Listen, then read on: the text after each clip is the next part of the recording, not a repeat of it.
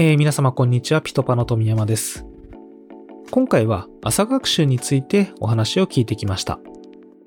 この朝学習、まあ具体的にはですね、学校に行く前の時間で家で勉強する時間のことを今回取り上げたんですけれども、巷ではまあ子供が習慣化できると非常に良いというような、話もあったりするんですが、小川先生の方でこの朝学習についてどのように考えているか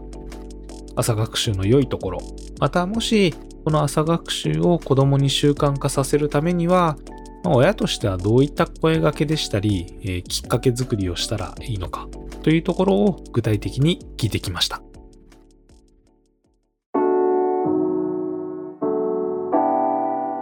はい、えっ、ー、と、朝学習に関してですね、まあ、あの、いろいろとお伝えした方がいいことあるんですけど、まず大事なことはですね、はい、朝学習を絶対にした方がいいという思い込みを持たないってことが、実は現代の子育てで大事だと僕は考えていて、はい、まあ、まさにあの、今これね、2021年の1月頭に収録してるんですけど、この1月15日に僕の新刊の自分で学べる子の親がやっている見守る子育てという本が発売されますね。このいわゆる見守る子育てシリーズの第2弾になるんですけど、この中でもですね、この朝学習の話題を僕入れてまして、やれる子はやった方がいいと思うよ。でも、朝学習しなきゃいけないっていうふうに思い込むと良くないことも多いからその親が自分自身を縛るのをやめようねという話したんですね。で特にですね共働きのご家庭の場合そもそも家庭の時間の流れ自体が夜型になりやすい、ならざるを得ないところがあるんですよね。お仕事帰ってきてで子供のことを見てあげたい。特に、えー、学年が上がってきたりすると子供の勉強、宿題とも絡んで夜遅くにずれ込みやすい。そうすると朝からまた活動する。なかなかちょっと現実的ではないよね。はい。いう場合、それはそれで夜の過ごし方を効果的にすればいいんで、朝はゆっくり寝ればいい。うんお家のこう生活リズム、お子さんの生活リズムに応じて選べばいいよ。これはまず前提です。うん、で、その上で朝起きれる生活リズムだった場合に、えー、次はお子さんが寝起きの様子によって、すっと寝起き、えー、起きたらすぐ活動できるタイプのお子さんもいれば、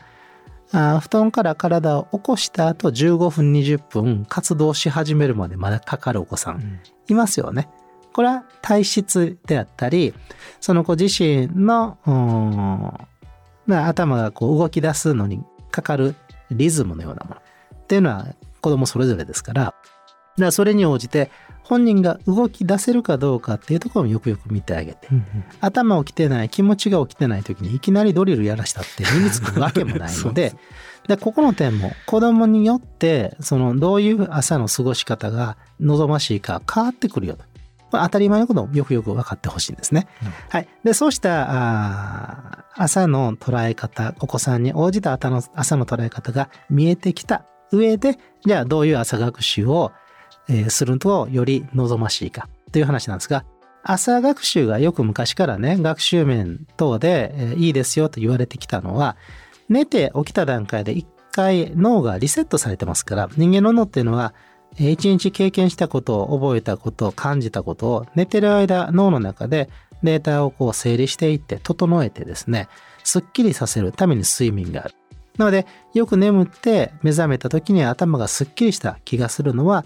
雑多になっていた脳の中のデータが整うから。じゃあ整った状態の頭には新しい知識や考えを取り入れやすくなっていますから余計なもんあの不純物入ってませんからね。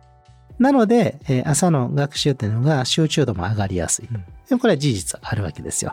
また、えー、寝てる間に休息が取れていて脳自体も働きやすい。ということで、で、朝そこで、えー、学習を通して脳を活性化してあげると、朝、まあこれあの筋トレもそうなんですけど、午前中に筋トレすると一日体のこの代謝率が上がるようにですね、のま朝起こしてあげると、その後の午前中、昼過ぎにかけての脳の活動を活発にしていけるので、半日間より効果的に、えー、頭が使える。という点で朝学習の魅力があると。じゃあその脳をうまく活性化させるメニューっていうのを工夫するのが賢いよねってことになってきて、その活性化のコツっていうのは単純作業をまず始める。いきなり難しいものをやらない。これすごく大事で、助走するんですよね。単純な計算練習とか、簡単な漢字の勉強、言葉の勉強とか、えー、前日に学習した理科や知識、えー、理科や社会などのその知識、ものをもう一度朝見直して覚え直しをするとかですね。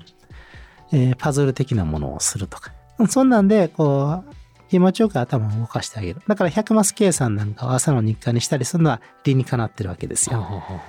で、そうやって頭がよく動き始めてきたら、その日の持ち時間に応じてテーマを決めて、例えば算数やってもいいし、小学生新聞をじっくり読んで、自分なりに興味があったものを親にこんな話あるんだってっておしゃべりさせてあげてもいいし、あまあそのお子さんのやりたいことに応じて、また親御さんとしてやらせてあげたいメニューを組んでいけばいい。まあ、助走としてこう活性化する単純なメニューをやった後にメインのことをやるというのはいいかなと思いますね。で、えー、今こうやって話を聞いていただいてお分かりの通り、その朝学習のコツというのは心地よく取り組めること。で、ストレスをできるだけ感じずに取り組めることが大事ですから、うん、やらねばならないとか、早くしなさいとか、このお尻を叩くようなアプローチで取り組むと、あんまり効果がないというのが親御さんの方の注意点でしょうね。うん、ということは、朝、そのお尻を叩く必要なく本人が取り組むためには、本人の納得が必要ですから、メニューを親が決めてやらせるのではなくて、うん一緒に何やろうかを相談前日にしておく。で、朝起きて、じゃあ明日これとこれやるんだよね。で、本人も、うん、やるよ。やるよという気持ちになった状態で寝させてあげる。うん、親が、やれと言ってるから仕方なく、しぶしぶやるようじゃなくて、納得してのやるようであれば、起きてからも、よし、やろうというふうにつながっていきますから、うん、そこら辺の本人の納得感というもので、できる、やろうという気持ちを持ててるかどうか。っていうところも大事にして朝を過ごされると非常にいいんじゃないかなと思います。あと1点、日によって朝眠い時もあります。で、えー、三日坊主という言葉が怖いから続けさせたいと思うと思うんですけど、親はね。うんうん、今日はいいかっていう日があったとしても、うん、でも明日はやろうね。で、明日やればもういいので、そのあたりその、几帳面すぎて何が何でもやらねばみたいな義務のようにすると苦痛になって、朝苦痛で始めたら午前中から昼にかけてのその日の学び全体が苦痛になってもうスーパー逆効果ですから よくよく気をつけてですね導いてあげるといいと思います。なるほどですね。えー、今聞いてちょっと思ったんですけれども、その朝学習っていうのを単純なその勉強時間っていうふうに考えるんじゃなくて、こう全体の一日のリズムを作るために朝頭を動かすっていうところの準備運動的な意味合いをまあ意識しながらっていうところになってくるですね。そうです。人間はロボットじゃないんで、えー、メニューを決めてこなしたら全部テキパキ身につくんじゃないんですよね。はい、生き物ですから、えー、そこをよく考える。で、まあ、低学年の時は朝できたけど、うん高学年になってきて、どうしても夜のやることが多くて遅くなると。じゃあ朝は起きるのしんどくなったら、低学年やってた朝学習を高学年になったらやめちゃう。これも選択なんですね。なるほどですね。あ、小川先生の方としては、この朝学習、絶対にしなければならないっていう考え方はちょっと捨ててですね、朝学習ができるかどうかっていうところは、まあ、その各家庭の生活リズムに合っているかどうかっていうところと、まあ、子供が朝起きた時に本当にできる状態なのか、この2点十分に見極めた上で子供にとってストレスがない状態でやらないと、まあ、かえって逆効果になってしまうんではないかっていうところを話しておりました。このことをまあ前提としてですね、まあ、その上で、朝学習の利点としては、まあ、一つはですね、朝は結構脳が、リセットされているということなので、まあ、整理されている状態なので学習効率が非常に良いというところと、もう一点はその朝に、脳を活性化させることによってその後の、一日の活動ですね、まあ、午前中だったりの活動っていうのが、非常に効率的になると。朝学習をして学校に行けば、まあ、学校での授業が身につきやすくなるというような点が魅力的であるっていうふうにお話ししておりました。また、えー、朝学習をする、えー、ということであれば、えまずは単純作業、計算とか漢字とか、前の日の暗記物の定着っていったところをやって、まあ、そういう単純な作業のような脳を活性化させるメニューがいいっていうところも言っておりました。収録後にもですね、まあいろいろ小川先生とお話をしていたんですけれども、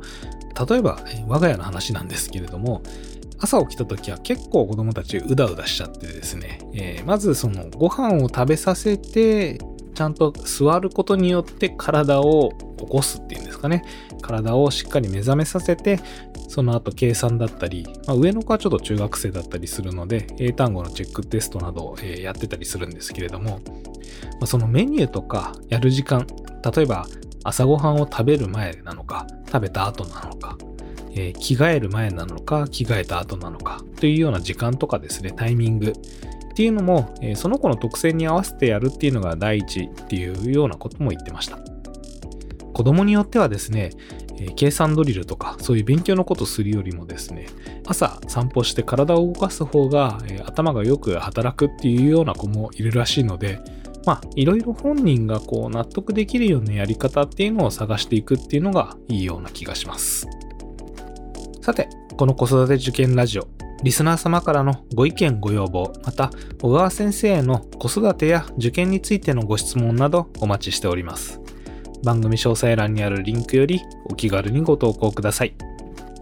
子育て受験ラジオは毎週水曜日更新です。今回も最後まで聞いていただきありがとうございました。